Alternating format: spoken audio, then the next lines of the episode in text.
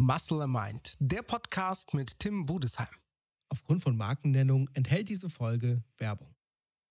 So, leg mal los. Hallo und herzlich willkommen zu einem neuen Podcast hier bei Muscle and Mind. Und heute habe ich mal wieder einen altbewährten Podcast-Gast mittlerweile schon. Er war nämlich schon ein paar Mal bei mir im Podcast und immer und immer wieder bekomme ich äh, von euch den Zuspruch, hey, deine Podcasts sind so super, vielen, vielen Dank. Besonders die Folgen mit dem Professor Jürgen Giesing. Und äh, ja, heute habe ich ihn wieder hier in der Leitung. Hallo Jürgen. Hallo Tim, ich grüße dich. Äh, schön, dass du dir Zeit genommen hast. Und vor allem heute relativ früh. Wir haben uns schon um 8 Uhr getroffen. Und äh, die Professoren sind ja normalerweise nicht so die Frühaufsteher, oder? Wann beginnt dein Tag so? Ja, 8 Uhr ist äh, schon ja, eine gute Zeit für mich. Also ich bin Frühaufsteher. Frühaufsteher, okay, dann können wir uns die Hand geben. Also für alle, die es jetzt zum ersten Mal gerade einschalten, in der Leitung ist der, ich sage es jetzt mal in voller Länge, Professor Dr. Dr. Giesing von der Sportuniversität Landau und der ähm, lehrt dort äh, ja, Sportwissenschaften und ist schon langjähriger Bodybuilding- und Kraftsportfan, trainiert auch selber schon viele, viele Jahre, hat, viel, hat einige Bücher geschrieben, zum Beispiel das Buch über HIT-Training, beziehungsweise fange ich jetzt mal andersrum an, ein Buch über Kreatin, weil Kreatin eins ich würde sagen, das wichtigste Supplement ist, äh, vor allem das einzige Supplement, was wirklich für die Muskulatur da ist. Das meiste unterstützt euren Organismus, eure Gesundheit und Kreatin ist eigentlich das einzige, was euch beim Muskelaufbau behilflich ist. Ähm, also in, in erster Instanz. Und äh, das zweite Buch, was er geschrieben hat, ich glaube noch einige mehr, aber das zweite Buch ist das über HIT-Training äh, wo einfach äh, bekannte Bodybuilder, also Trainingspläne von bekannten Bodybuildern drin ist, wo das Hit-Training beschrieben wird, wie es äh, von Heavy Duty, von Mike Menzer und so weiter und so fort mal angedacht und erfunden war, wie zum Beispiel Dorian Yates danach trainiert hat. Aber was ich sehr, sehr interessant fand, war diese ganze Geschichte über Arthur Jones. Und äh, das ist quasi, Arthur Jones ist im Prinzip, kann man sagen, der Gründer von Nautilus und aus Nautilus ist ja dann irgendwann noch andere Firmen entstanden, wie zum Beispiel Hammer Strength. Und das ist alles in dem Buch beschrieben. Sehr, sehr interessant. Gibt es bei Amazon. Und seid so lieb, äh, kauft das. Ist ein schönes Buch. Äh, kann man schön im Urlaub lesen. Hat nicht zu viele Seiten. Und unterstützt den Jürgen Giesing damit ein bisschen. Jürgen, bevor wir einsteigen ins Thema, du hast mir vorhin ein Riesenangebot gemacht. Das ist eine mega Ehre für mich. Und deswegen schon mal äh, vielen, vielen Dank dafür, dass du dass du mir das angeboten hast äh, mit dem Buch. Ja. Darf man das, darf man das schon anteasern? Ich kann das gerne mal sagen. Und zwar ähm, ist ja so, dass der, also wie du eben schon gesagt hast, in dem Buch geht es ja nicht nur äh, um die wissenschaftlichen Hintergründe. Was ist HIT überhaupt? Wie funktioniert das? Für wen eignet sich das? Wie trainiert man da? Was sagt die Trainingswissenschaft? Sondern es werden auch Pläne vorgestellt von Bodybuildern, die nach der Methode trainiert haben und die nicht so ganz erfolglos waren. Ne? Also wenn man sich äh, Mike Menzer anguckt, Mr. Universum, Dorian Yates, mehrfacher Mr. Olympia und so weiter. Und es gibt ja mittlerweile auch wieder Athleten, die sich auf das HIT-Training fokussieren und dazu gehört der Tim und deswegen habe ich dem Tim vorgeschlagen, auch sein Trainingsprogramm in der Neuauflage von dem HIT vorzustellen, weil ich glaube, dass das für viele Leser sehr interessant ist. Ich habe den Tim ja jetzt auch schon beim Training gesehen und ich kann nur eins sagen, die Intensität, mit der der Kollege Budesheim trainiert, die sucht ihresgleichen und das ist schon gerade, wenn man sich mit einem hochintensiven Training befasst, natürlich sehr interessant. Und zwar nicht nur für mich als Forscher, sondern auch, glaube ich, für viele Leser. Und deswegen habe ich das mit dem Tim eben besprochen und ich würde mich freuen, wenn das klappen würde. Ja, vielen Dank auf jeden Fall schon mal. Es ist mir eine riesen Ehre.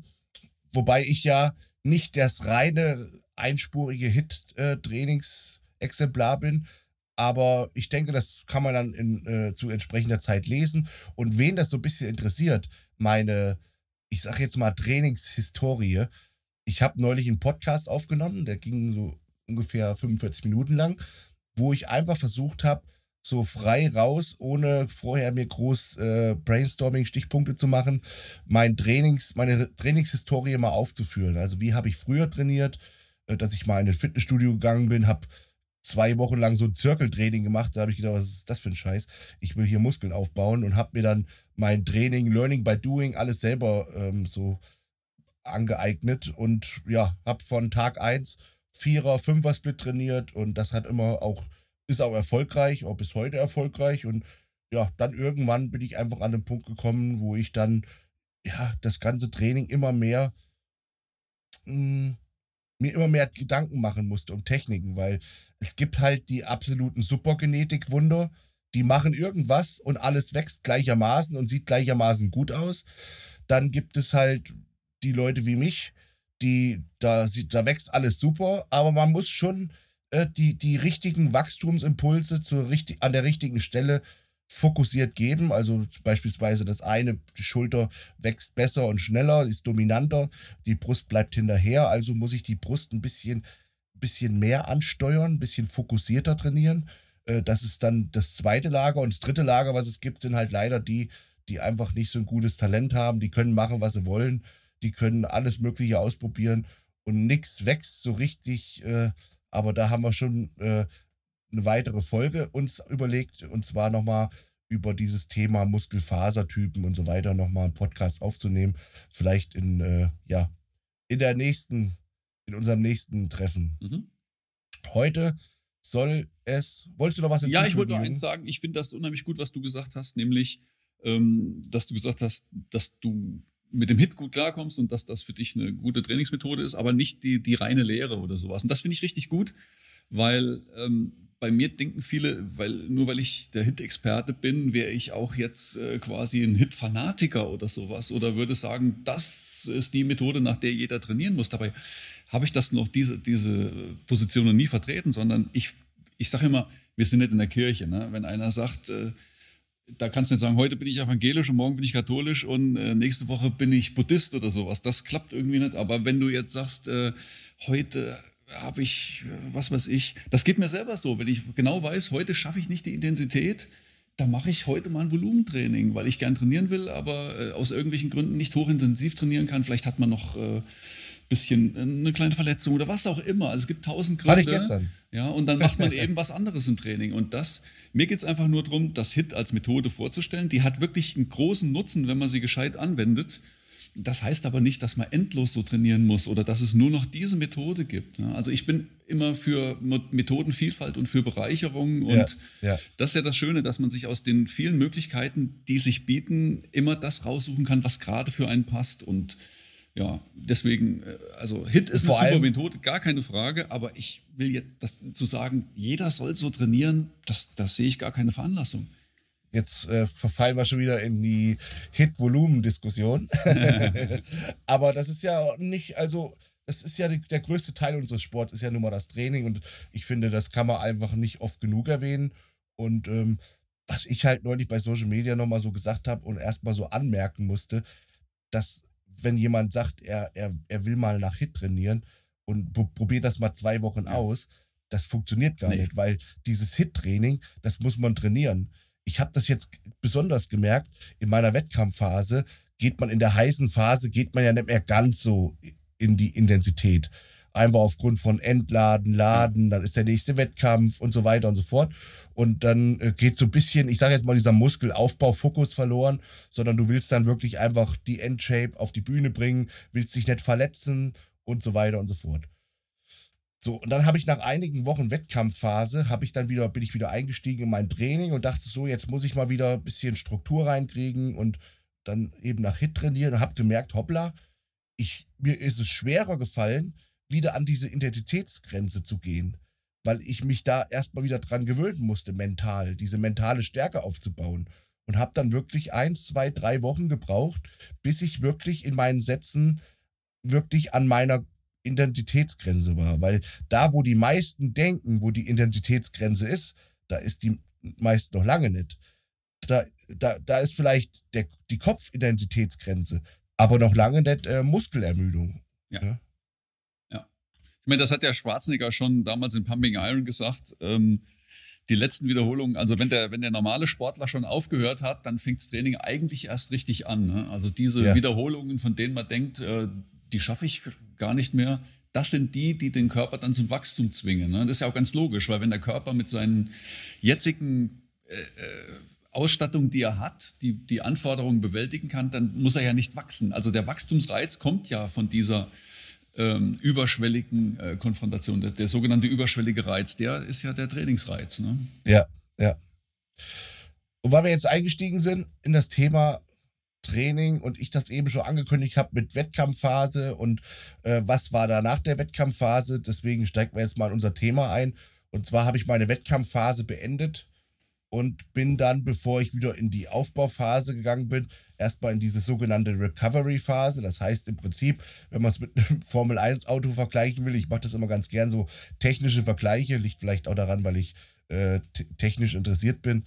Ähm, ihr habt ein Auto auf der Rennstrecke und dann muss es in die Box, da muss ein Rebuild gemacht werden, muss eine Wartung gemacht werden und das schnellstmöglich, damit es auch schnellstmöglich wieder auf die Piste kann.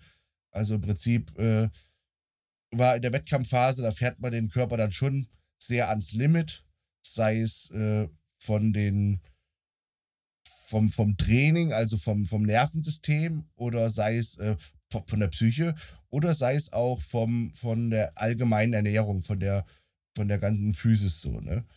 Und da ernährt man sich einseitig und so weiter und so fort, weil es am Ende nur noch darum geht, Best Shape zu bringen man tut sich jetzt gerade damit so keinen Gefallen, nur äh, kaum Kohlenhydrate zu essen und äh, teilweise wirklich in, in sehr niedrigen Fettbereich zu gehen, wo man weiß, okay, der Körper braucht auch gewisse Fette, um ordentlich zu arbeiten und Vitamine aufzuspalten und dann isst man halt auch Proteine und oder übermäßig Proteine im Verhältnis zu Kohlenhydrate und Fett. Unterm Strich, man weiß, man tut sich jetzt gerade nichts Gutes und danach muss man halt erstmal wieder schauen, dass man wieder da dem Körper ein bisschen wohltuend ist. Und äh, auch solche kleinen Faktoren, wie zum Beispiel am Ende von der Diät ist man kaputt und träge und müde, dann nutzt man dann doch mehr Kaffee, mehr Booster, mehr Koffein, was jetzt per se kein, kein Gift ist, aber immer die Menge macht das Gift. Dann äh, nutzt man mehr Süßstoffe, weil man sagt, okay, ich darf kaum Kalorien, Zucker kommt nicht in Frage, ein bisschen was schmecken möchte ich aber trotzdem. Da hat man ein bisschen Süßstoff hier, ein bisschen Süßstoff da. Und äh, einfach, dass man da mal sagt, man macht dem Körper mal was Gutes. Da habe ich dann so eine Detox-Woche gemacht. Da habe ich wirklich eine Woche lang oder ein bisschen über eine Woche sogar äh, mich äh, basisch ernährt.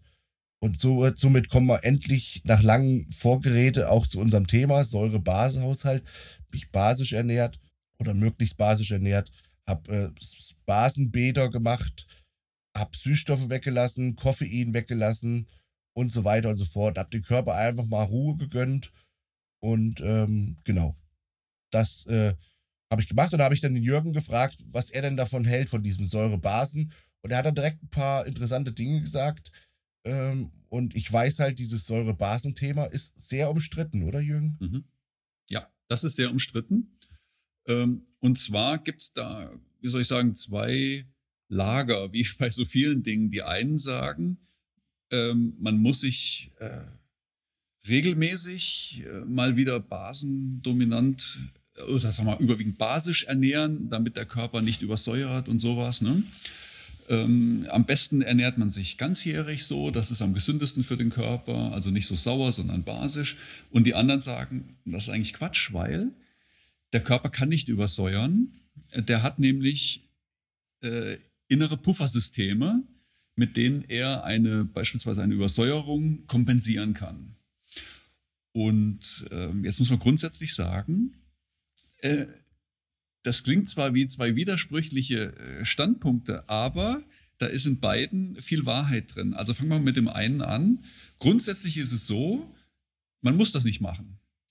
Ein gesunder Körper kann auch bei saurer Ernährung oder wenn ich im Training äh, Laktat produziere, ist ja auch äh, sauer. Ähm, das kann ein gesunder Körper jederzeit kompensieren. Warum? Es gibt zwei Unterschiede. Also ich, ich erkläre jetzt gerade mal, was der pH-Wert ist und was eine Säure und Base ist. Also so, pH steht für Potenzial von, und H ist Wasserstoff, also für Potenzial für Wasserstoff, sagt also grundsätzlich aus, wie viel Wasserstoffionen sind in einer Flüssigkeit ähm, gelöst und je mehr Ionen von Wasserstoff in einer Flüssigkeit drin sind, desto höher ist der pH-Wert. Jetzt ist es so, Generell gilt ein pH-Wert von 7 als neutral. Das ist also weder basisch noch sauer. Beim Menschen haben wir etwas andere Werte, nämlich im Blut ist der pH-Wert ungefähr 7, äh, ja, 7,4. Ähm, und kleine Abweichungen, also 7,3 wäre schon eine Übersäuerung. Was passiert, wenn jetzt Säuren im Körper sind? Durch verschiedene, durch, das kann durch, durch äh, falsche Atmung passieren, das kann durch äh, einseitige Ernährung passieren. Der Körper kompensiert das. Es gibt einmal eine respiratorische, das heißt über die Atmung, und einmal eine metabolische Kompensation. Und das bedeutet einfach, dass die Nieren, das ist die metabolische, ähm, den pH-Wert wieder regulieren und das andere über die Atmung. Man atmet verstärkt, je nachdem CO2 ein oder ab um, äh, und stellt das Gleichgewicht wieder her. Also fassen wir mal zusammen. Ein gesunder Körper, der kann eine Übersäuerung jederzeit innerhalb ganz kurzer Zeit kompensieren.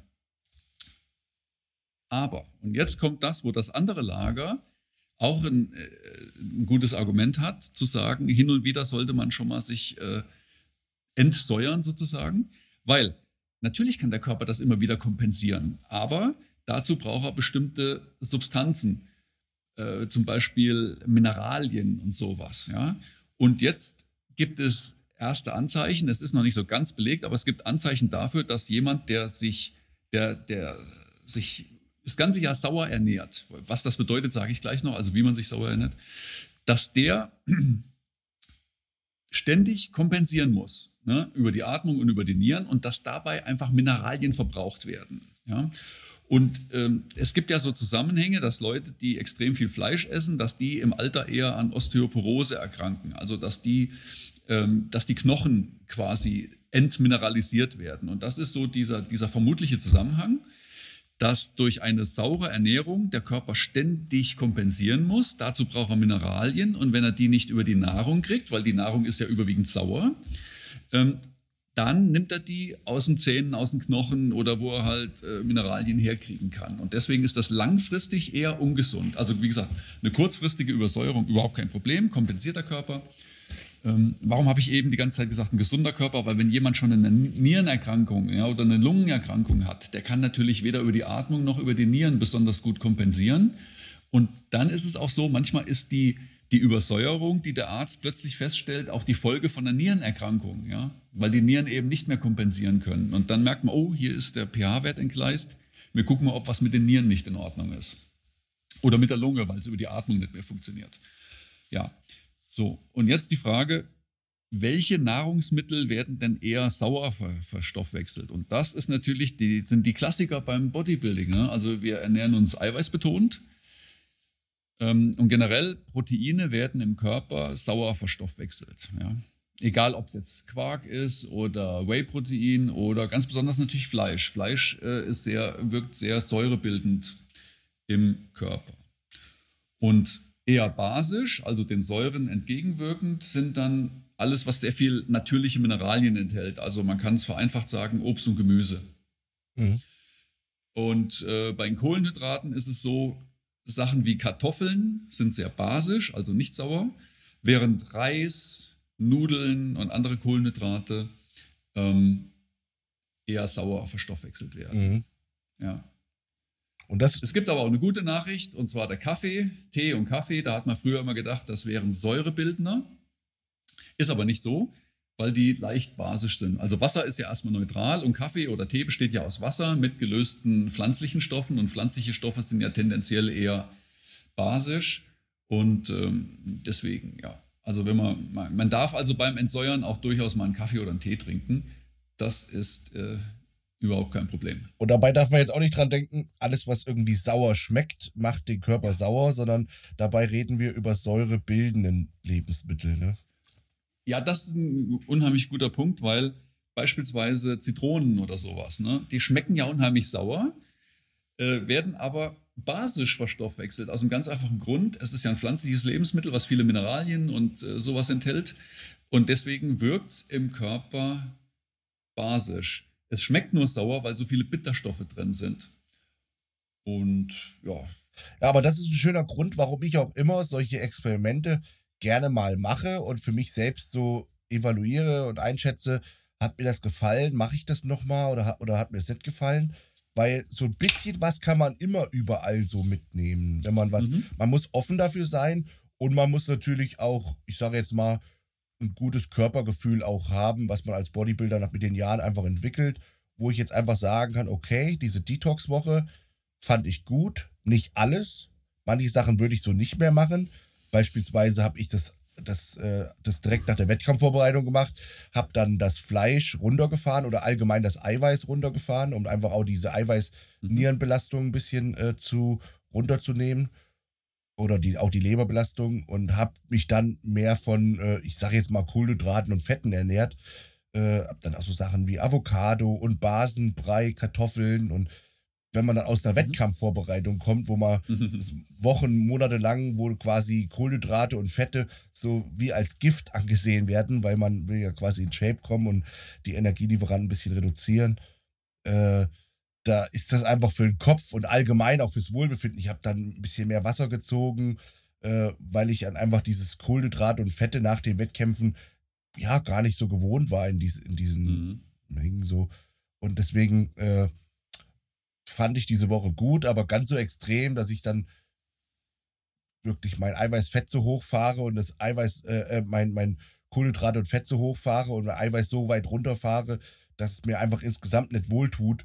Das werde ich so nicht mehr machen. Aber was mir gut gefallen hat, ist allein schon dieses, dadurch, dass ich mich damit beschäftigt habe, ich werde jetzt auch in Zukunft nicht nur Reis essen. Also ich habe jetzt immer nur meine Reis-Fleischmahlzeiten, sondern ich werde jetzt auch sagen, okay, ich, äh, ich variiere meine Eiweißquellen, mache ich sowieso schon seit Jahren mittlerweile. Mhm. Also ich esse jetzt eine Mahlzeit äh, Rind, eine Mahlzeit Huhn, eine Mahlzeit Fisch, eine Mahlzeit Ei.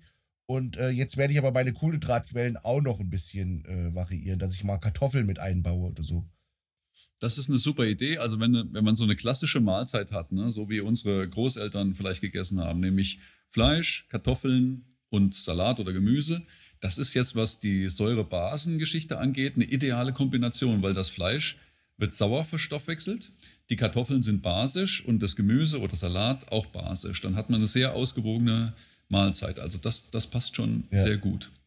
Und weil du gesagt hast, einem Bodybuilder geht es gegen den Strich, wenn er jetzt äh, die Kartoffel, äh, also die, die Kohlenhydrate sehr hochschraubt und gleichzeitig auch noch das Fett, das kann ich sehr gut verstehen. Und deswegen wäre ein Tipp, das Fett muss ja gar nicht so hoch sein. Das Fett, das, du brauchst ja nur so viel Fett, dass die ganzen fettlöslichen Vitamine gut aufgespalten werden können. Und ähm, also wenn man sagt, äh, was weiß ich, ich äh, in dieser Detox-Phase, dann nehme ich jeden Tag einen, Esslöffel Leinöl oder sowas, ne?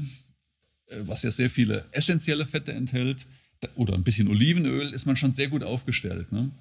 Da braucht man also jetzt nicht noch äh, das Übertreiben mit den, mit den Fetten. Ja. Ah, war jetzt nicht exorbitant hoch, aber war einfach für mich so sehr ungewohnt, der aus der Vorbereitung kam. Ne? Ja. Übrigens, Fette sind neutral. Das heißt, die haben einen neutralen pH-Wert, die wirken im Körper weder säurebildend noch, noch äh, basisch. Ja, wie sollte man jetzt äh, vorgehen, wenn man jetzt kein Wettkampf-Bodybuilder ist? Ist es dann notwendig, das auch ab und zu mal zu machen? Oder sollte man dann lieber sagen, okay, ich schaue, dass ich mich so im, im, im Schnitt gut ernähre oder basisch ernähre? Oder was würdest du da empfehlen?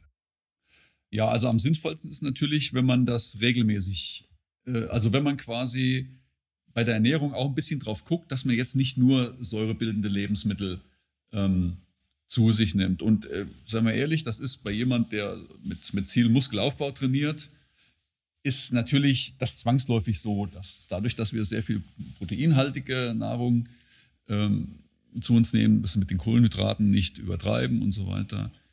Ähm, ich will jetzt keinen angucken, aber es gibt ja Leute, die essen sehr viel Fleisch. so viel esse ich gar nicht ist mehr das- tatsächlich. Ja, da ist das schon zwangsläufig, dass man eben eine, eine Säuredominanz hat. Und da ist es eben sinnvoll, dass man sagt, ähm, wie du schon sagst, nicht auch noch jetzt Reis, der ja auch noch sehr sauer ist, äh, als, äh, als Kohlenhydratquelle, sondern stattdessen eher Kartoffeln.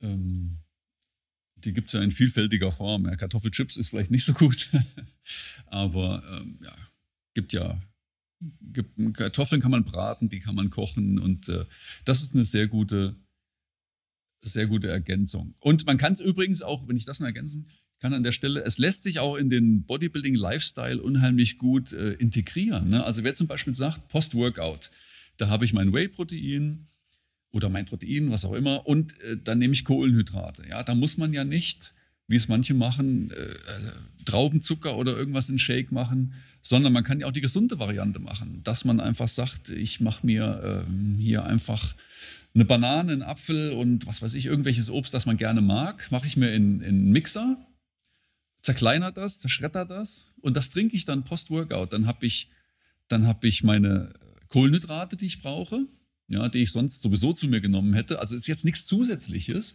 Es schmeckt lecker, vor allen Dingen, wenn man Obst auswählt, was man auch mag, was man gern isst. Ja, man hat, wie gesagt, die Kohlenhydrate nach, nach dem Training und Flüssigkeit. Also es lässt sich optimal in den Bodies, Bodybuildings-Lifestyle integrieren. Da hat man dann aber doch die, die, die, Fructose ja. dann viel. Und Fructose kann ja. man doch äh, nur bedingt gebrauchen für die Muskulatur. Ja. Ja, genau. Das ist ein wichtiger Punkt, weil Obst und Gemüse äh, gelten ja immer als gesund. Ne? Und das ist auch zu, zu Recht so, weil da einfach viele Stoffe drin sind, Vitamine, Mineralstoffe, Spurenelemente, sekundäre Pflanzenstoffe, die sind unheimlich gesund, tun dem Körper sehr gut, sind teilweise auch essentiell, also überwiegend essentiell. Das heißt, wir brauchen die zum Überleben. Der Nachteil ist, es enthält viel Fruchtzucker. Und deswegen gilt auch für Obst und Gemüse, vor allen Dingen für Obst, das Gleiche, was du eben auch schon mal angesprochen hast, was in der Medizin immer gilt. Alles ist Gift, es kommt nur auf die Dosis an. Ne? Also wenn ich jetzt extrem viel Obst esse, nehme ich damit auch sehr viel Fruchtzucker zu mir. Und das ist ein Problem, weil Fruchtzucker generell ähm, in der Leber verstoffwechselt wird und man vernünftig nur eine gewisse Menge pro Tag ähm, zu sich nehmen kann. Deswegen gibt es zwei ideale Zeitpunkte, Obst zu sich zu nehmen. Und das ist einmal generell nach einer langen Fastenphase, also beispielsweise morgens, wenn ich äh, geschlafen habe und habe seit zehn Stunden nichts gegessen, dann ist mein Leberglykogen, also der, der, Zuckergehalt in der Leber, niedrig, sehr niedrig. So, und dann kann, kann es optimal verstoffwechselt werden. Und der zweite ideale Trainingszeitpunkt ist, äh, jetzt habe ich es schon gesagt, der zweite ideale Zeitpunkt ist nach dem Training, auch weil ja durch das Training meine Glykogenspeicher ähm, teilweise oder vollständig, je nachdem, entleert werden. Also das sind die beiden Zeitpunkte, wo der Körper Kohlenhydrate am besten ähm, ja, vertragen kann, sozusagen. Ja, das ist ja auch wieder so ein Diskussionspunkt. Äh, heutzutage propagiert man oft dieses Intra-Workout-Getränk, wo man Kohlenhydrate während des Trainings trinkt. Ja, ganz genau. Ja, gut, dass du das ansprichst, weil das ist ein wichtiger Punkt.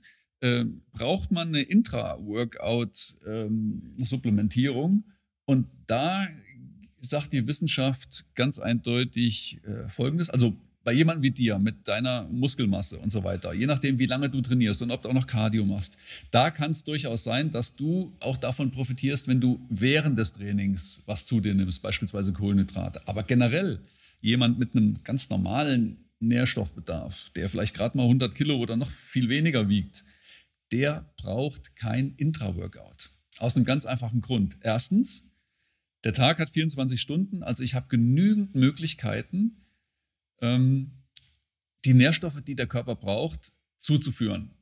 Und zwar zu Zeitpunkten, wo er sie auch gut verwerten kann. Und das ist beim Training nicht der Fall. Weil Training ist ja Katabol. Also wenn wir arbeiten, dann ist der Körper ja im Arbeitsstoffwechsel.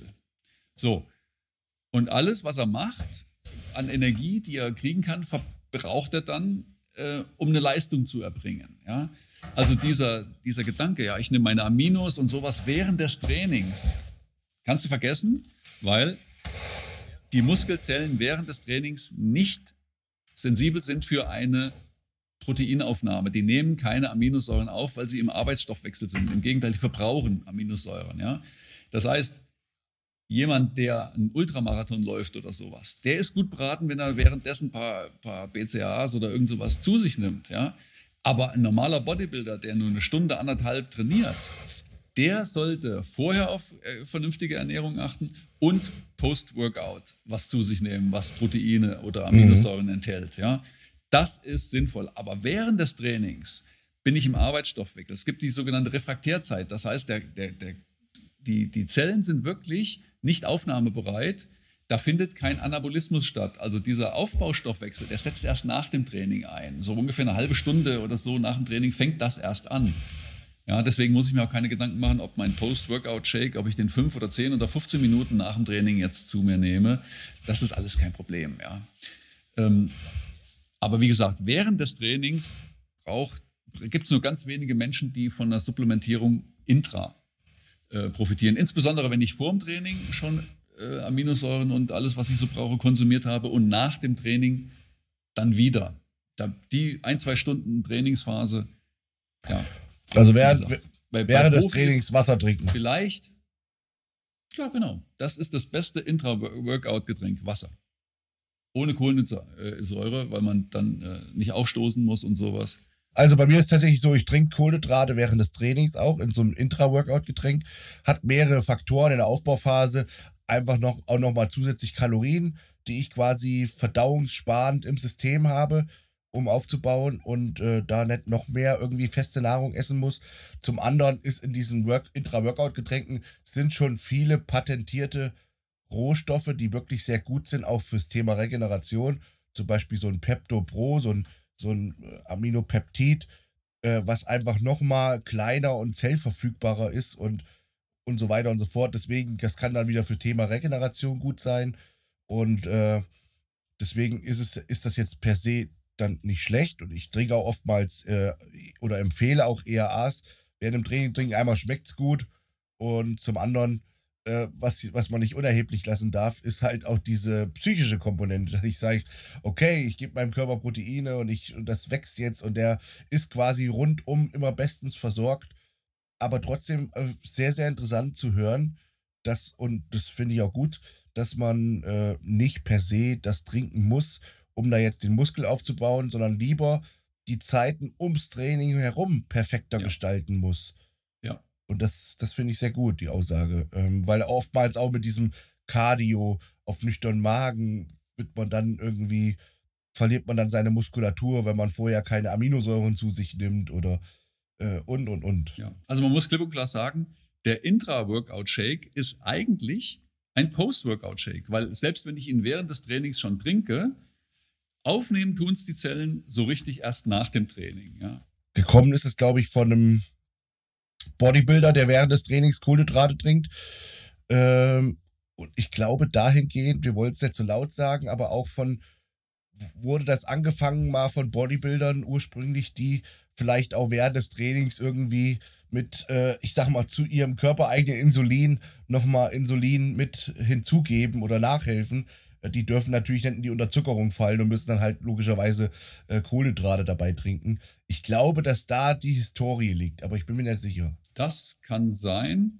Also, ähm, wo es ganz ursprünglich herkommt, ist aus dem Ausdauersport. Da hat man eben festgestellt, wenn Leute jetzt, was weiß ich, zwei, drei Stunden auf dem Radergometer strampeln oder einen Marathon laufen oder sowas. Da hat man eben Tests gemacht und die einen haben währenddessen Kohlenhydrate gekriegt und oder verschiedene äh, Nährstoffe und die anderen nicht.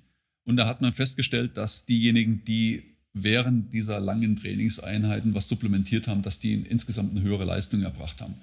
Aber wie gesagt, das aus dem Ausdauersport jetzt auf den Bodybuilding-Sport äh, zu übertragen, das passt nicht, weil, weil wir sollten ja gar nicht so lange äh, trainieren, dass wir den Körper so derartig äh, in, in Nahrungsprobleme äh, bringen oder in Nährstoffmangel bringen. Das, das macht man ja in der Regel auch nicht. Ich meine, die Leute, die, sagen wir mal, drei, vier Stunden am Tag trainieren müssen, die machen ja dann Doppelsplit ne, und haben zwei unterschiedliche oder die trennen dann eben Cardio. Cardio äh, nüchtern oder so und abends dann oder nachmittags äh, die Krafteinheit.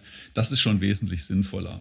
Und das, was du ansprichst, dieser Medikamentenmissbrauch, das kann tatsächlich auch eine Rolle sein. Also manche Leute, die das propagieren, die sagen, ja, ich brauche während des Trainings meine Kohlenhydrate. Da kann es sein, dass die vorher ihren Kohlenhydratstoffwechsel so derartig zerschossen haben durch Medikamente, dass die das wirklich brauchen, um nicht in den Unterzucker zu fallen. Ne? Also, genau. Das ist also deswegen nicht unbedingt zur Nachahmung empfohlen.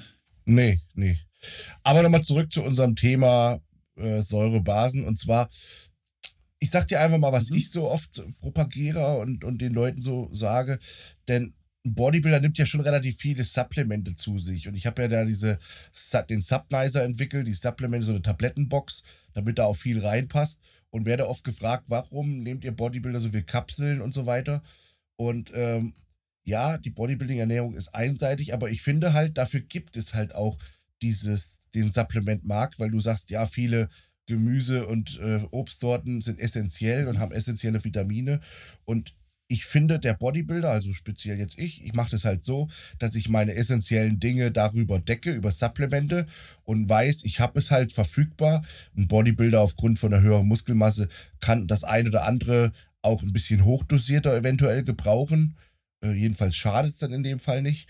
Und weiß, dann habe ich das safe und ich muss das nicht über die Ernährung reinbekommen. Denn ich habe mal ein Buch gelesen, Biohacking von dem Frank Holger mhm. Acker und da war mal beschrieben, wenn man rein mit Gemüse auf seine, auf seine essentiellen äh, Vitamine und so kommen will, dann muss man sich da richtig mit beschäftigen. Da muss man so und so viel Anteil an roten Gemüse mhm. essen und so und so viel Anteil an grünem Gemüse und das ist dann schon wirklich dann auch so und so viel, äh, weiß ich, an, an verschiedenen Obstsorten, damit man so sein, sein Profil äh, zusammen hat und äh, das macht ein Bodybuilder, ein Bodybuilder achtet auf die Kalorien auch sehr stark, äh, also gerade in Diätphasen, dass wir da halt auch echt in Defizit kommen. Und deswegen sage ich halt immer, äh, nimmt Supplemente und, und deckt eure, eure wichtigsten Dinge. Von Vitamin A bis Z so Präparate gibt es und dann, sagen wir mal so, das B12 und äh, B6, B12, D3 und sowas. Diese ganzen Supplemente, Vitamine, nimmt die zu euch und dann seid ihr safe, dass ihr das quasi schon ja, im System habt und müsst nicht über Gemüse und Obstsorten reinbekommen. Ähm, und ich glaube, so macht man es in der gängigen Bodybuilding-Praxis ja, auch. Wobei man sagen muss, sinnvoll, also Nahrungsergänzungsmittel sind dann sinnvoll, wenn man sie auch so verwendet, wie es der Name schon sagt, Nahrungsergänzungsmittel. Ne? Also beim, manchmal ist es ja auch eine Entschuldigung zu sagen, ja, ich ernähre mich total äh, unausgewogen und äh, Fastfood und was weiß ich, aber ich nehme ja meine Vitamine. So ist es eigentlich nicht gedacht. Ne? Also es soll ja, ja, also soll ja die Nahrung ergänzen, wenn man Schwierigkeiten hat, bestimmte äh, Stoffe über die Nahrung zu kriegen. Also beispielsweise ein Vegetarier oder ein Veganer, der hat es halt unheimlich schwer oder bis fast unmöglich, Vitamin B12 irgendwo herzukriegen. Ne? Und da ist natürlich so ein so eine Nahrungsergänzung Gold ja. wert, wenn man es einfach einnehmen kann.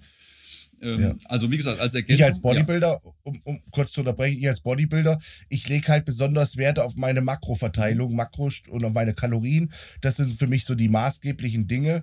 Und ich, klar, esse ich auch Gemüse. Ich esse meinen Brokkoli oder mein Kaisergemüse oder so. Und äh, Obst eher weniger, auch aus diesen Fructose-Gründen mhm. äh, äh, ähm, heraus. Und äh, bei Bodybuilder ist auch sehr das Thema Verdauung sehr, sehr mhm. wichtig, dass man halt wirklich auch nur Lebensmittel ist, wo man weiß, ach, das verdaue ich super gut und kann ich auch wirklich gut gebrauchen. Auch diese, die Wertigkeit der Kohlenhydrate. Und deswegen lege ich halt einfach kein Augenmerk und ergänze das mit diesen Nahrungsergänzungsmitteln. Ja. Ne? Also das ist schon richtig, wenn man jetzt beispielsweise sagt, äh, ich brauche viel Kalium, so und dann guckt man, wo ist, wo ist Kalium drin, dann hat man die Banane, die ist extrem reichhaltig an, an äh, Kalium, aber die hat eben auch von allen Obstsorten mit das meiste, äh, den meisten Fruchtzucker. Ne? Und da, das ist zum Beispiel was. Aber ein Tipp ist, wenn man sagt, Obst ist mir zu, ähm, zu viel einfacher Zucker drin, dann mehr auf Gemüse zu setzen ne? und äh, eben zum Fleisch dazu Brokkoli oder Spinat. Spinat äh, gerade äh, ist auch sehr, sehr basisch. Ne? Also man kann damit sehr gut Säuren neutralisieren. Spinat äh, Brokkoli äh, und was es da alles gibt, also mit Gemüse. Gemüse kann man übrigens auch, äh, man kann auch Brokkoli und sowas in, in Shaker machen und äh, zer, zerhäckseln. Dann kann man es auch trinken. Ne? Wenn man sagt, ich will das nicht so, äh, mir schmeckt es nicht, ich will es einfach nur hinter mich kriegen, dann kann man es auch auf die Art und Weise zu sich nehmen. Äh, weil der Vorteil ist, ähm, in den pflanzlichen Nahrungsmitteln, gerade die eine intensive Phase, äh, Farbe haben, wie zum Beispiel rote Paprika oder Brokkoli, was sehr stark grün ist, ähm, da sind auch sehr viele sekundäre Pflanzenstoffe drin. Die sind noch gar nicht alle äh, isoliert von, wir wissen noch gar nicht, wie viel es davon gibt, aber wir wissen, das tut dem Körper gut und das können wir gut gebrauchen. Also wie gesagt, so hin und wieder ein bisschen pflanzliche Nahrung, äh, das ist schon, schon richtig gut. Und es ist ja auch, es gibt ja eine Menge. Also man kann sich ja, es findet ja jeder irgendwas an, an Gemüse, was, was auch schmeckt. Also ich glaube so, die, die, die Message aus der ganzen Geschichte ist, dass man schon auch das ganze Jahr über darauf achtet, dass man immer wieder da gesunde und basische Lebensmittel ähm, mit seiner Ernährung drin hat. Ist das auch gleichzusetzen mit dieser Foodmap-Ernährung? Oh, da, mit dem Begriff kann ich jetzt gar nichts anfangen, muss ich sagen. Nee, okay. Weil ich glaube, diese Foodmap-Ernährung, das ist, äh, aber das ist jetzt vielleicht auch ein anderes Thema. Ähm, auf jeden Fall, denke ich mal, ist es halt so, wie ich es gesagt habe, gängige Praxis im Bodybuilding, dass man halt, wie gesagt, mehr auf diese äh, Makronährstoffe und Kalorien achtet und dann die, diese Vitamine und so weiter über Supplemente zu sich nimmt. Mhm. Ähm, vielleicht nochmal, warum ich diese Detox-Woche noch gemacht habe, ist halt einfach, um das äh, als, als jetziger Leistungssportler äh, kann ich mir einfach nicht mehr so ganz, ganz lange Recovery-Phasen leisten. Und ich mache ja auch alles äh, blutbildorientiert. Also ich versuche mir auch wirklich ähm, mein, meine Werte alles äh, bestimmen zu lassen, die, die komplett wichtig sind.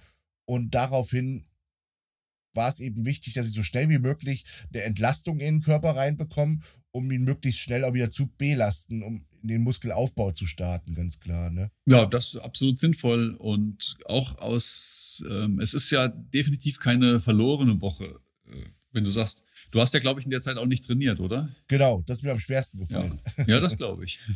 Also man muss das ja nicht mit einem Trainings, mit einer Trainingspause verbinden.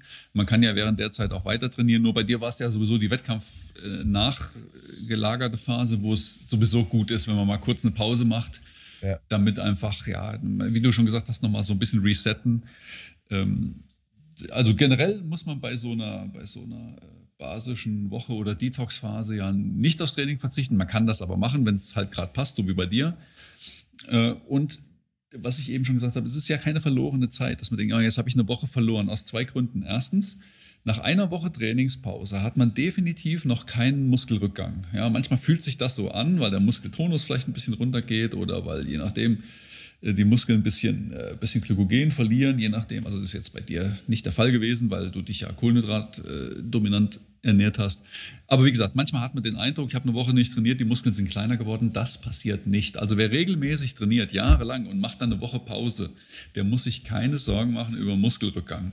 Das ist das eine. Und das andere ist, es ist sogar ganz gut in dem Fall, wenn man so eine stressige Vorwettkampfphase hinter sich hat, dann mal kurz aufs Training zu verzichten, weil der Körper einfach wieder neu einsteigen kann. Ne? Also ähm, und diese Detox-Woche mit einer sehr stark basischen und kohlenhydrathaltigen Ernährung, die führt langfristig tatsächlich zu einer Leistungssteigerung, weil du ja, ähm, also wir haben das ja schon mehr besprochen, no pain, no gain. Ne? Wenn ich merke, im Muskel brennt, das ist ja gerade das Laktat. Das ist ja gerade etwas, was sauer im äh, Stoffwechsel wirkt. Und jetzt ist es so, Leute, die also sich basenüberschüssig äh, überschüssig äh, ernähren, die haben oftmals eine höhere anaerob aerobe Schwelle. Also mit anderen Worten, der, der Muskel kann vielleicht ein, zwei Wiederholungen mehr noch zustande bringen, bevor er komplett übersäuert.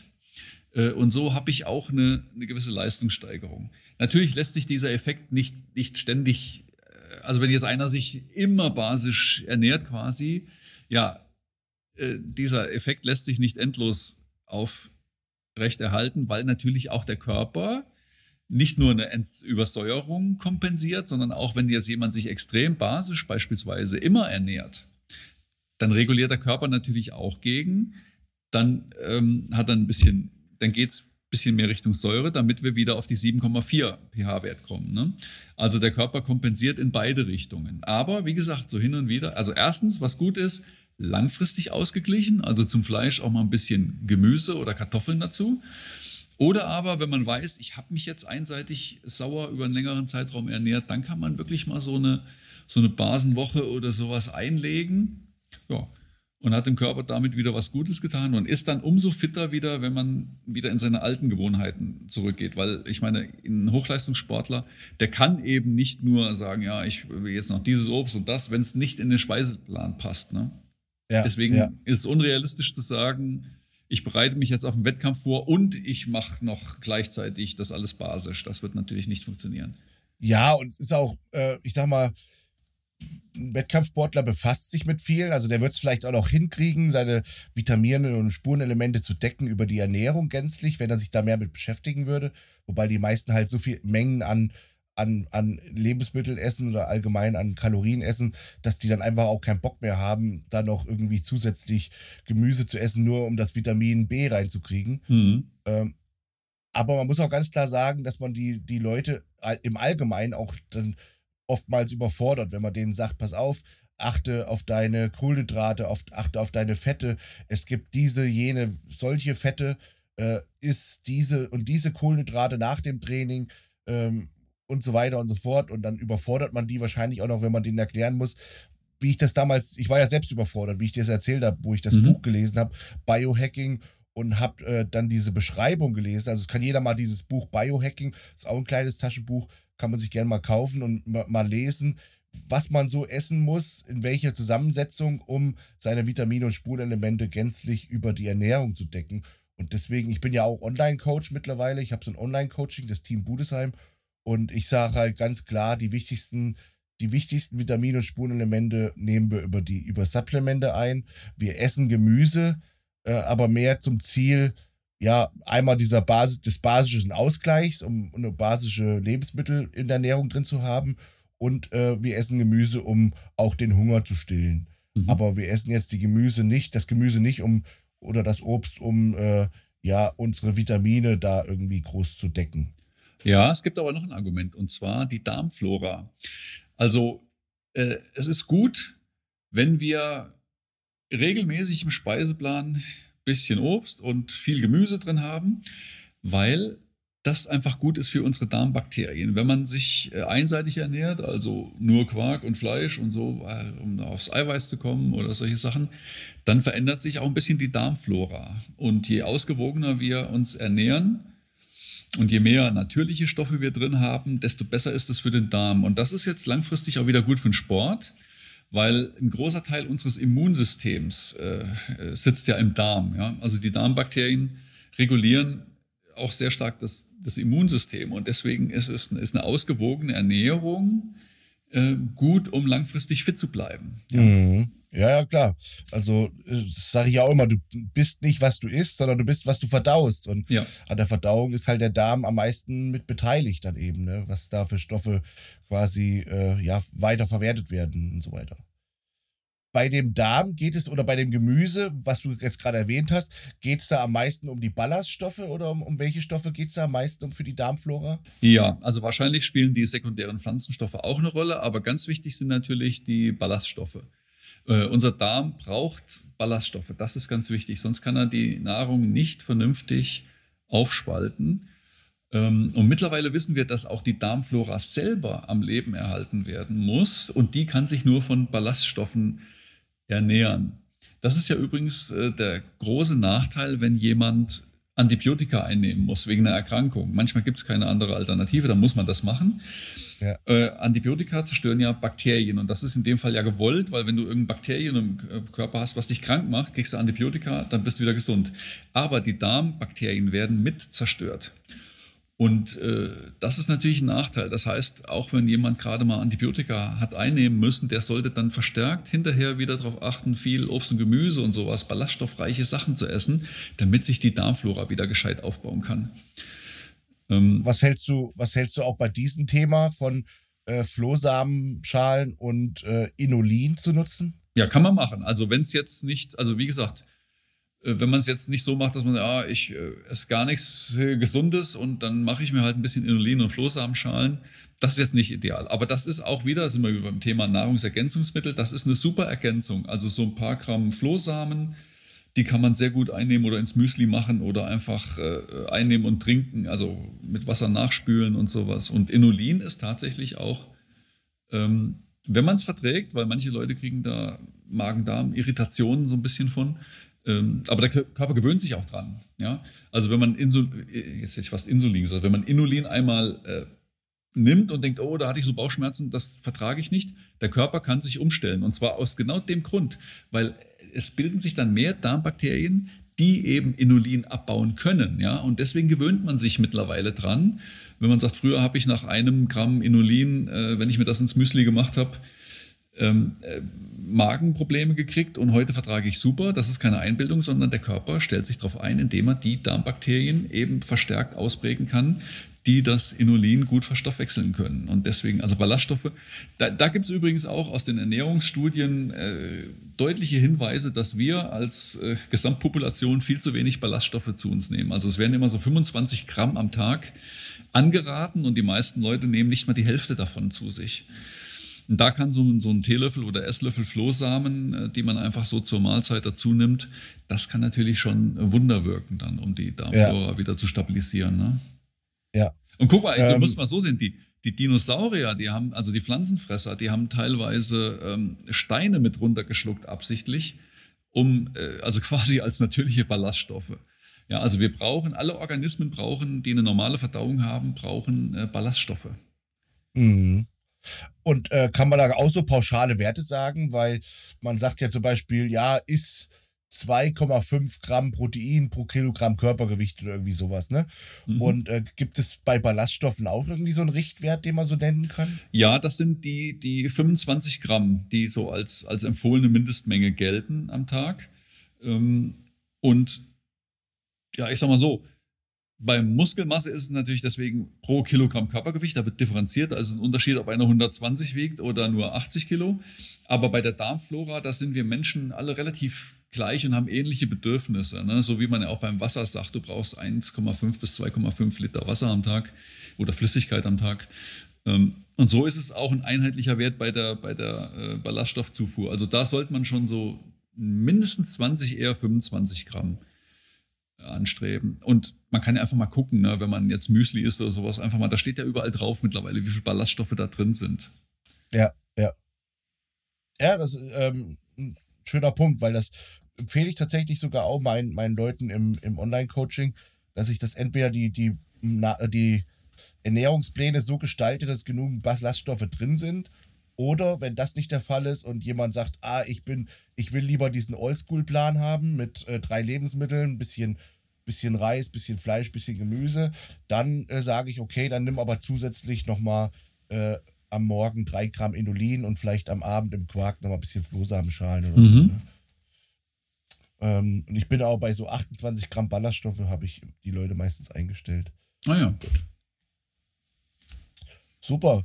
Ähm, ja, also gibt es jetzt nochmal übergreifend zu sagen, bei diesem Säurebasen-Thema ein Lager, für, den, für das wir uns bekennen können. Also wir haben ja eben gesagt, die einen sagen, brauchen wir gar nicht, reguliert sich selber, die anderen sagen, kann man immer machen. Du sagst halt, schaut einfach auf eine ausgewogene Ernährung, dass auf alles immer irgendwo mit enthalten ist. Ja, also ich würde sagen, kurzfristig muss man sich äh, überhaupt keine Gedanken machen. Also wenn man jetzt sagt, ah, jetzt habe ich mal den ganzen Tag nur säurebildende Lebensmittel gegessen oder sowas, äh, ja. das ist überhaupt kein Problem. Wie gesagt, das, das kompensiert der Körper. Nur, es sollte eben nicht dauernd so ein Ungleichgewicht sein, weil das kann der Körper, wie gesagt, kurzfristig gut, gut ausgleichen, aber er braucht einfach letztendlich die basischen Stoffe, die er äh, zu sich nimmt äh, oder, oder die er dazu braucht für diese Kompensation, die nimmt er zur Not aus den körperlichen Ressourcen. Und das ist eben das, was uns langfristig nicht gut tut. Und deswegen einfache Faustregel, kurz, wenn man sich kurzfristig mal einseitig ernährt hat, das ist unproblematisch. Man muss halt gucken, dass es nicht eine Dauer-Einseitigkeit ja. wird, sondern zu sagen, ach, ich mache jetzt mal die Mahlzeit dazu oder ich esse jetzt doch noch mal ein bisschen Gemüse mehr oder so. Oder ja. wenn man sagt, ja, ich brauche jetzt wirklich eine, eine, eine, deutliche Veränderung, dass man so macht wie du, dass man sagt, diese Woche achte ich mal ganz stark drauf und ernähre mich mal eben basisch dominant. Ja. Ich schränke die, die Säuresachen ein bisschen ein. Ich esse diese Woche gar kein Fleisch. Ich esse dafür auch kein Quark, sondern ich, was weiß ich, äh, man kann ja auch ein veganes Proteinpulver nehmen, beispielsweise. Ne? Habe ich auch genutzt, ja. Ja, das, das geht auch. Und Übrigens, dann, äh, du, du bist ja vegan, ne? Nee, nee, ich äh, ernähre mich äh, überwiegend vegetarisch. Also bei mir ist es so, okay. ich bin auch da nicht dogmatisch, ich bin Vegetarier, aber ich sag mal, wenn ich jetzt drei oder fünfmal im Jahr Fisch esse, habe ich damit auch kein Problem. Ne? Ja. Also. Na, über so ein schönes, so ein schönes äh, äh, Filetsteak kann ich dich da auch nochmal überzeugen. Irgendwann. also Fleisch oder Rind esse ich schon seit Jahrzehnten nicht mehr. Frisch aus dem Wald geschossen hier. Ja, ich schieß dir extra ein Stück ein Stück Rehwild. Ja, da, da, muss ich ja noch heulen, wenn ich das, an das arme Tier denke, was noch sterben musste. Aber das ist, das ist auch sowas. Ne? Ich meine, wenn wir einen Schnitzel sehen, äh, dann verbinden wir es nicht mehr mit dem Tier. Beim Jagen hat man es ganz deutlich vor Augen, dass dann Tier sterben musste, obwohl es im Prinzip nichts, nichts anderes ist und obwohl das Tier im Wald mit Sicherheit ein besseres ja, Leben weil hatte. es kein als, Nutztier ist, ne? Ja, genau. Allein die Bezeichnung Nutztier finde ich schon grausam, ne? dass, man, dass man andere Lebewesen nutzt. Ja. Aber bevor wir jetzt, bevor die Hörer jetzt depressiv werden, glaube ich, müssen wir das Thema wechseln. Weil das ist, ja. Aber wie gesagt, ich bin da, was das angeht, völlig äh, äh, neutral. Also, wenn jemand gerne Fleisch isst, ich habe damit überhaupt gar kein Problem. Äh, ich habe die Entscheidung für mich mal getroffen, dass ich kein Fleisch mehr essen möchte. Und aber wie gesagt, Fisch hin und wieder, das geht immer noch. Und hat man auch schöne Omega-3-Fettsäuren, die man sonst ganz schlecht kriegt, jedenfalls keine tierischen. Also insofern tut man der Gesundheit auch noch was Gutes worauf ich eigentlich äh, hinaus wollte bei der, als ich dich entpuppt habe. Äh, ich schicke dir mal unser äh, von ESN, das äh, Vegan-Protein. Äh, das ist wirklich sehr, sehr, sehr lecker und sehr, sehr gut, weil normal hat das immer so einen sandigen Geschmack, weil das einfach durch das, äh, ja, durch die Herstellung von Erbsen und Soja und was weiß ich, dabei einfach so wie so ein sandiger Geschmack entsteht. Und das ist das aber wirklich nicht der Fall. Du hast einen richtig schönen, cremigen Shake mit einem kompletten Aminosäureprofil, also alle Aminosäuren enthalten, alle essentiellen und ähm, schmeckt sehr, sehr gut. Also ich schicke dir mal eine Dose zu. Ja, kannst du machen. Wo du gerade die Aminosäuren ansprichst, das ist auch so ein klassisches Missverständnis, dass die Leute sagen, ja, wenn ich aber jetzt pflanzliches Protein äh, zu mir nehme, das sind ja gar nicht alle Aminosäuren drin. Also ich weiß nicht, wo das, wo das äh, herkommt. Natürlich, selbst wenn ich nur Kartoffeln, Spinat, Brokkoli und sowas esse, das sind alle Aminosäuren drin, die der Mensch braucht. Natürlich, vielleicht, vielleicht nicht die Mengen, vielleicht nicht die Mengen, die der Bodybuilder braucht, ne? aber äh, dass jetzt irgendeine Aminosäure da komplett fehlen würde, das ist nicht der Fall. Ja. Aber natürlich ist es schwer, wenn ich jetzt nur Spinat und so ein Zeug esse, darüber meine 120, 180 Gramm Protein zu kriegen, die man als Bodybuilder vielleicht braucht. Das ist das andere Thema. Also ne? ich Aber brauch, rein von der. Ich brauche 200, ja. 250, eher 300 Gramm Protein. Ja. Da, da wird es mit, mit Brokkoli schwer. Kann ich ein paar Salatschüsseln essen von. Ja. ähm, ja, also man merkt schon, wenn man so zuhört, vielleicht hat es der Zuschauer, Zu, Zuhörer, Zuschauer, das habe ich schon fast gesagt, äh, mitbekommen. Es ist schwierig bei diesem Thema, eine Haltung einzunehmen. Es ist schwierig bei dem Thema, diesen einen Ratschlag zu geben. Ähm, ich finde es einfach wichtig, dass man sich einfach, dass man es einfach mal thematisiert, dass man es mal gehört hat, sich mal Gedanken drum macht. Und letztendlich ist es so, wenn man sich jetzt mit einem unterhält, der wirklich, es gibt ja wirklich so, bei YouTube kann man das sehen, die so wirklich diese Fraktion sind, ah, und wir sind prinzipiell alle übersäuert und ihr glaubt gar nicht, wie schlimm diese Übersäuerung für den Körper ist. Es gibt immer solche Leger. Und äh, es ist immer so, das habe ich festgestellt, wenn man einem zuhört, der sich sehr, sehr stark damit beschäftigt, dann, dann denkt man, um Gottes Willen, wie kann ich bloß überleben, nur weil ich darauf nicht achte. Das ist bei Aspartam so.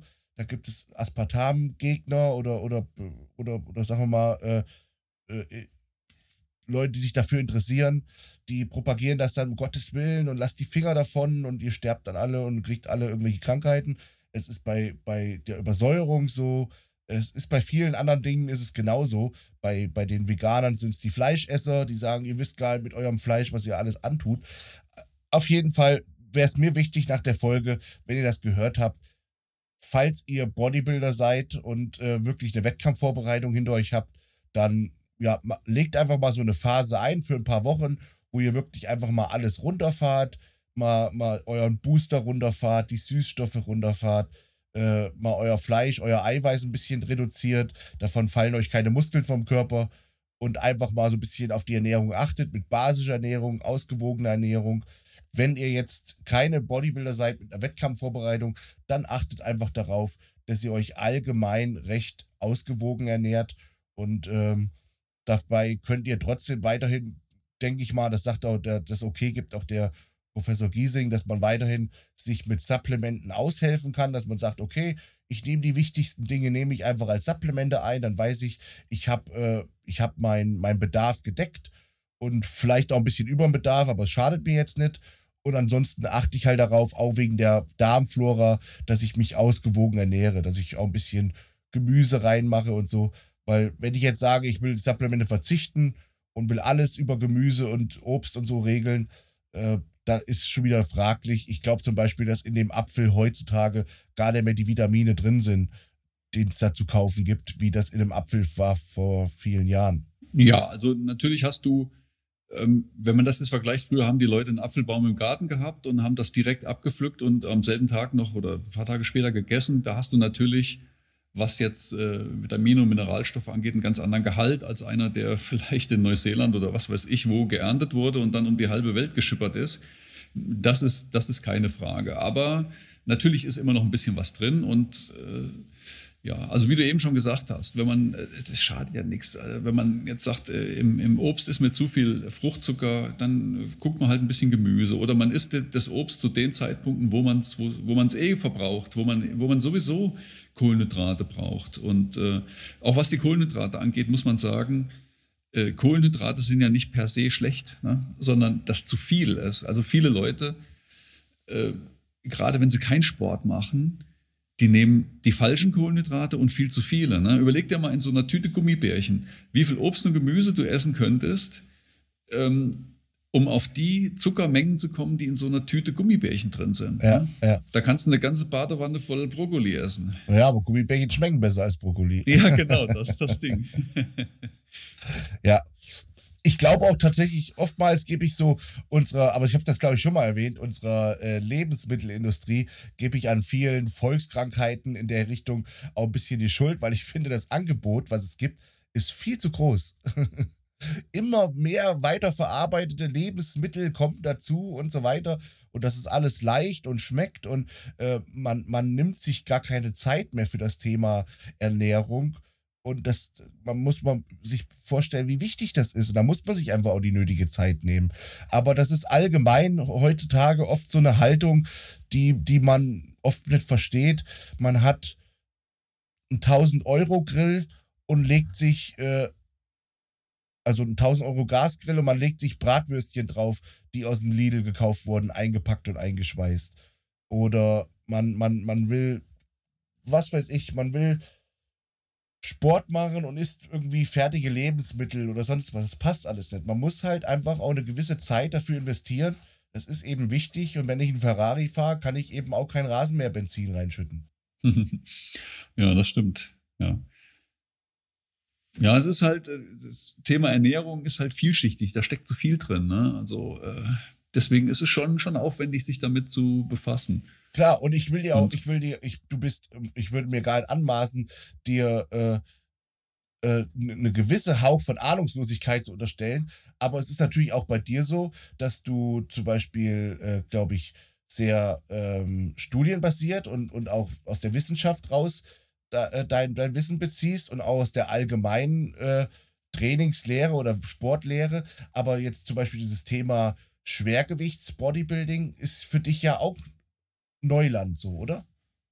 Ja, also da bin ich zu wenig drin, um jetzt ganz exakt, äh, also ich könnte dir zum Beispiel nicht sagen, du brauchst jetzt noch ganz exakt das, weil dazu kenne ich die, die Details zu wenig und so ja, weiter. Ne? Ja. Und äh, ja. Da gibt es ja auch keine also, Studienlagen leider drüber, über, ja. über so Bodybuilder. Deswegen ist da viel Erfahrungs, äh, es sind da viel Erfahrungswerte und ähm, ja, da muss man einfach viel ausprobieren. Also ähm, ich denke mal, auch da ist die, die Zeit etwas vorangeschritten, wie zum Beispiel im Internet machen manchmal welche Werbung und sagen, also so alte Bodybuilder, die jetzt Leute coachen wollen und kommt in meine, in meine alte Schule, wo ich mir denke, naja, äh, auch da hat sich das Rad weiterentwickelt und weitergedreht, gerade Thema Ernährung. Ich meine, wir haben ja schon mal gesagt, das Rad ist rund und das bleibt auch in 100 Jahren noch rund, mhm. aber diese Laufeigenschaften von dem Rad haben sich geändert und die können aber sehr entscheidend sein. Also mit so einem alten, keine Ahnung, mit so einem alten Holzlager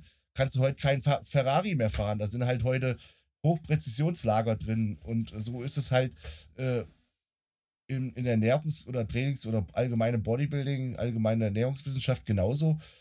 Ähm, und da sind halt noch viele unterwegs, die ihr altes, ja, ihr altes plumpes Wissen verbreiten und dann äh, darauf schimpfen, dass heutzutage alles verkompliziert wird und Dann. Ja, und äh, also was ich einen wichtigen Punkt in dem Zusammenhang finde, dieses Argument, äh, ich habe es damals äh, so gemacht und war damit erfolgreich, also weiß ich, wovon ich rede. Beispielsweise, wenn jemand sagt, ich konstruiere jetzt einfach ein Beispiel. Ne? Ich habe damals immer äh, in der Wettkampfvorbereitung oder was weiß ich, mein Protein über, über Quark gedeckt. Jetzt nur mal als Beispiel. Das wird jetzt nicht vorkommen, deswegen nehme ich extra ein Beispiel, was nicht der Realität entspricht. So, und dann empfiehlst du das allen deinen Schützlingen, die zu dir zum Coaching kommen und sagst, ihr müsst Quark essen. So, und dann hat aber der eine eine Laktoseintoleranz und kommt damit überhaupt nicht klar. Ja, und da, das ist schon ein ganz einfaches Beispiel dafür, warum dieses Argument, für mich hat es funktioniert, ich war erfolgreich, also müsst ihr das so machen, wie ich es gemacht habe. Ähm, das funktioniert nicht in allen äh, Details. Ne? Da muss ich so flexibel sein, nicht zu sagen, ja, du brauchst 500 Gramm Quark, sondern zu sagen, du brauchst 60 Gramm Eiweiß. Wenn du den Quark nicht verträgst, dann nehmen wir einfach diese Eiweißquelle. Da ist genauso viel drin und so weiter. Ne? So. Und äh, die Eiweißquelle hat aber dafür den Stoff nicht, deswegen brauchst du dann eben noch ein bisschen äh, äh, Gemüse oder irgendwas. Ne? Also man muss das wirklich, ähm, natürlich, die, man kann sagen, du brauchst bei dem Gewicht so viel äh, Makrostoffe, du, du, brauchst ungefähr so viel Fett, ungefähr so viel Kohlenhydrate. Da gibt es natürlich Richtwerte, die für jeden Menschen ungefähr gleich sind. Ähm, aber wie das jetzt im Detail zu regeln ist, ne, da ist das Argument, ich habe das immer so und so gemacht, das ist ein schwaches, weil das äh, nicht passt. Ne? Genau. Ich habe tatsächlich bei der, vielleicht jetzt abschließend so, meiner letzten Wettkampfvorbereitung meine Verdauung verbessert, indem ich etwas weniger Gemüse beziehungsweise auch Salat gegessen habe. Sonst immer so auch gegen den Hunger äh, Salat gegessen. Gerade als ich studiert habe, da war das, hat sich immer angeboten, da war die Mensa mit so einem schönen Salatbuffet. Und da habe ich immer in jeder kleinen Pause da, also zwischen den Vorlesungen, habe ich mir einfach so ein kleines Schüsselchen Salat gemacht. Und das war äh, in Summe am Tag waren das drei, vier Schüsselchen von diesem Salat eben. Ne? Und das ist dann mhm. Rohkost, schwer verdaulich. Dann kam noch mal Gemüse dazu. Da hast du, weiß ich, am Tag äh, fast, fast ein Kilo Brokkoli gegessen. Und ähm, jetzt habe ich in der Vorbereitung halt mehr, ich sag jetzt mal, mehr Hunger gelitten, mehr gehungert, aber mein, mein Gemüse reduziert und hatte somit auch eine, eine bessere Verdauung. Also man kann halt auch zu viel davon essen. Ne? Von den ganzen Ballaststoffen, beziehungsweise von den ganzen äh, Rohkost und so weiter, weil ja. dann, dann dämpft da, man wieder die Darmaktivitäten. Ne? Ja, das, das kann tatsächlich passieren. Also beispielsweise, wenn jetzt jemand sich äh, knallhart vegan ernährt und dann auch noch ähm, lauter Lebensmittel konsumiert, die alle sehr viele Ballaststoffe enthalten, da kann es tatsächlich so sein, dass es dann ein bisschen viel wird mit den Ballaststoffen, dass, es, äh, dass die Verdauung quasi überfordert wird. Ja. Ist jetzt ein Extrembeispiel, aber das gibt's. Ja. Das gibt's. Ja. Und vielleicht jetzt ganz abschließend, kann man die, den Säurewert im Körper messen. Wenn man jetzt sagt, oh, ich will das nicht machen wie der Budesheim, einfach mal plump eine, eine Detox-Woche und mich basisch ernähren, weil ich denke, ich könnte übersäuert sein, sondern ich will wissen, regelmäßig wissen, wie steht es um mich. Äh, kann man da den Säurewert messen und ist das verlässlich? Ja, kann man machen. Ähm, ich, also sagen wir so, die, die, das Beste ist immer, dass man, wenn man es Blut untersucht, also wenn man sowieso eine Blutuntersuchung hat, kann man mal gucken, ob der Arzt damit was anfangen kann und ob er da auch gleich den pH-Wert bestimmen kann.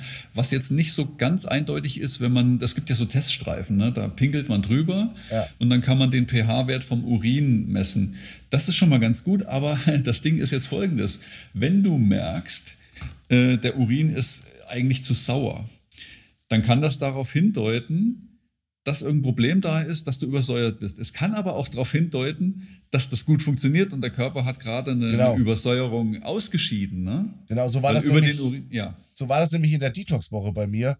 Äh, jetzt wird es ein bisschen eklig, aber mein, mein Urin hat sich verändert. Also verfärbt und auch, auch ich sage jetzt mal, mehr Geruch entwickelt, aber weil ich halt wahrscheinlich sehr stark ausgeschieden habe dann. Ne? Ja, Genau das ist der springende Punkt. Das ist also nichts Ungewöhnliches, sondern das ist sogar zu erwarten dabei. Und deswegen sind diese Urintests gut. Was natürlich, wenn man das regelmäßig macht, ne? also wenn du jede Woche so einen Urintest machst oder zweimal die Woche, über einen Monat oder so hinweg und du bist immer im sauren Bereich, dann ist das ein äh, Indiz dafür, dass du deinem Körper zu viel Übersäuerung äh, zumutest. Ne? Also das, das könnte man mal probieren. Diese Testschreiben sind noch nicht teuer. Und das, also wer das probieren will, ja, wie gesagt, kurzfristig, wenn man es nur einmal macht, sagt es nichts aus, weil stell dir mal vor, du hättest in deiner Detox-Woche so einen Test gemacht, dann wäre rausgekommen, der Blutersheim ist komplett übersäuert, obwohl es gegen, Gegenteil der Fall ist. Dein Körper genau. wird gerade die Säuren richtig schön los. Ne? Genau. So, ja, ich würde sagen, über Säurebase haben wir auf jeden Fall äh, hingiebig gesprochen. Jetzt auch über meine Detox-Woche haben das ein bisschen aufgeschlüsselt. Also war es mit Sicherheit nicht ganz, äh, nicht ganz für die Katz, was ich gemacht habe, sondern auf jeden Fall mal eine gute Sache. Und ich äh, kann immer nur appellieren, wenn irgendwas beschäftigt euch mit verschiedenen Themen, probiert es gerne mal aus, ob das jetzt ein Intermittent Fasting ist, ob das äh, jetzt eben so eine, so, eine, so eine basische Ernährung ist, sich einfach mal beschäftigen und einfach mal Erfahrungen sammeln. Und ähm, ja, das Einzige, welche Erfahrung ich nicht unbedingt sammeln muss, ist vegane Ernährung. Aber ansonsten äh, ist es immer gut, wenn man interessiert ist und ausprobiert und dann eben für sich selber entscheidet, okay, hat mir was gebracht oder nicht. Ähm, ich bedanke mich auf jeden Fall schon mal, Jürgen, bevor das jetzt hier noch Treiber bei mir abschmiert. ja, äh, sehr gerne wir haben ganz, ganz interessante Themen uns schon überlegt fürs nächste Mal, über die wir sprechen wollen. Ähm, und zweimal, und zwar gibt es einmal dieses Thema äh, Kalium, Natrium, wie ist das zu verstehen? Äh, auch Stichwort Salz vor dem Training. Macht es Sinn? Soll man das machen? Ist das die neue Wunderwaffe? Und äh, das Thema Muskelfasertypen nochmal, mhm. weil ich da auch schon öfter wieder von gehört habe, ah, ich trainiere lieber die und die Wiederholung. Oder neulich schrieb mir ein Bekannter, er hat sich seinen Muskelfasertyp bestimmen lassen und hat danach sein Training umgestellt. Und äh, ja, über diese Themen wollen wir auf jeden Fall nochmal sprechen. Und äh, jetzt seid ihr natürlich an der Reihe, uns quasi Feedback zu geben, ob euch der Podcast gefallen hat. Deswegen, wenn er euch gefallen hat, dann verbreitet ihn gerne in euren Stories oder so oder im Bekanntenkreis empfehlt ihn der Oma oder was weiß ich. Denn Podcasts leben davon, äh, ja, publiziert zu werden. Und wenn ihr mich unterstützen wollt für, mein ganzes, äh, für meine ganzen Projekte, könnt ihr das tun mit dem Einkauf bei esn.com mit dem Rabattcode BEEF. Und äh, ja, vielen Dank dafür schon mal. Danke, Jürgen, für deine Zeit. Sehr gerne. Und wir sind raus. Alles klar. Ich danke dir. Tschüss. Tschüss.